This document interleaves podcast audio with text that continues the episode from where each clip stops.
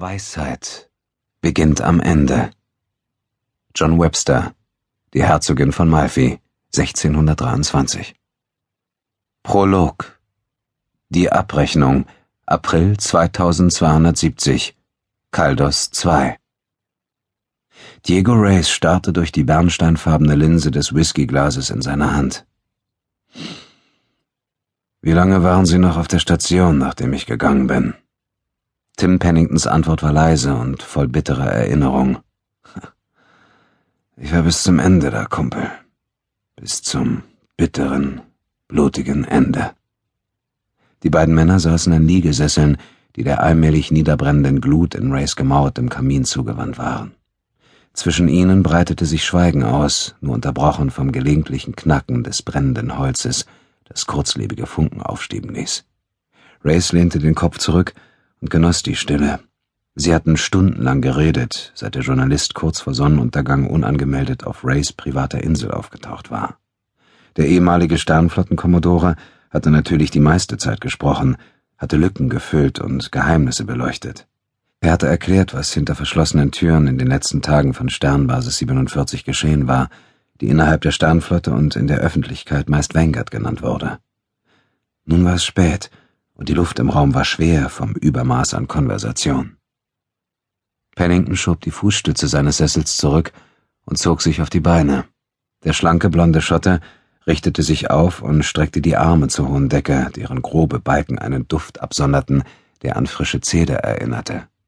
Als der Journalist die Arme wieder senkte, hielt er kurz inne, um seine rechte Schulter zu massieren, an der eine kybernetische Prothese angebracht worden war, nachdem er den Arm ein paar Jahre zuvor bei einem wilden Feuergefecht auf Sternbasis 47 zwischen der Sternflotte und den Orionern verloren hatte. Racer zu, wie Pennington sein Glas nahm und damit zu einem schneeblumenumrankten Fenster ging, durch das man auf den See blicken konnte. Das schwarze Wasser war vom Wind und Mondlicht gefleckt und schien sich unendlich in die Nacht zu erstrecken. Am Ufer des Sees gab es keine Lichter, zumindest keine, die von Race House aus sichtbar waren. Also wurde das baumreiche Land nachts zu einer entfernten Erinnerung, verschluckt von der Dunkelheit, bis die Sterne in ihrem Tagesversteck verschwanden. Der jüngere Mann nahm einen Schluck und starrte aus dem Fenster. Ich bin mir nicht sicher, wie viel ich von dem, was ich gesehen habe, erzählen darf.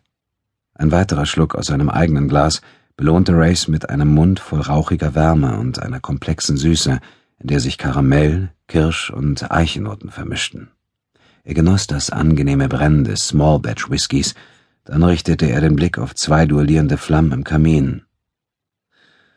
Wenn es hilft, waren sie niemals hier, und wir haben nicht miteinander gesprochen. Das dachte ich mir.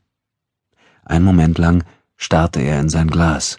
Im rötlichen Schein des Feuers und inmitten der tanzenden Schatten wirkte er auf Race viel älter als noch vor zwei Jahren. Race nahm an, dass an den Krähenfüßen um Penningtons blaue Augen und den Sorgenfalten auf seiner Stirn die Dinge schuld sein mussten, die er seitdem erlebt hatte. Armer Kerl, dachte Race bissig. Er sieht ja langsam so aus wie ich. Pennington wandte sich vom Fenster ab und ging zum leeren Sessel zurück. Er stellte sich neben ihn und beobachtete, wie sich Funken aus dem Feuer lösten und im Kaminschacht verschwanden. Was war das Letzte, was Sie vor der Nachrichtensperre von Wengert gehört haben? Ich meine, mich an einen Unfall auf einem Zivilschiff erinnern zu können. Das rief ein ironisches Lächeln auf Penningtons Gesicht hervor. ja, der Warpkernbruch auf der Omari Econ. Er schüttelte den Kopf und warf Race einen Seitenblick zu. Ich habe mich immer gefragt, was nach dem, was geschehen ist, an die Öffentlichkeit dringen durfte. Race wich dem anklagenden Starren seines Gastes aus. Ich nicht. Er erinnerte sich an seine Flucht von dem orionischen Handelsschiff, der Vorfall, der Pennington seinen Arm gekostet hatte. Mit ein wenig Hilfe des Geheimdienstoffiziers de Prin hatte Race die Navigationsaufzeichnungen des orionischen Schiffes gehackt und die Koordinaten des Herkunftsortes eines Artefakts gestohlen. Die Sternenflotte war davon überzeugt gewesen, dass dieses Artefakt als Waffe gegen die Shedai eingesetzt werden konnte, ein uraltes Volk, das über furchterregende Kräfte und geheimnisvolle Fähigkeiten verfügte. Auch wenn Race und Prinz Flucht vom Schiff zu einem Blutbad geführt hatte, war es der Sternflotte gelungen, politische Konsequenzen zu vermeiden, indem sie die Schiffseigentümerin Nira von jeglicher Schuld an der Schießerei freisprach und sie mitsamt ihrer Besatzung auf den Weg schickte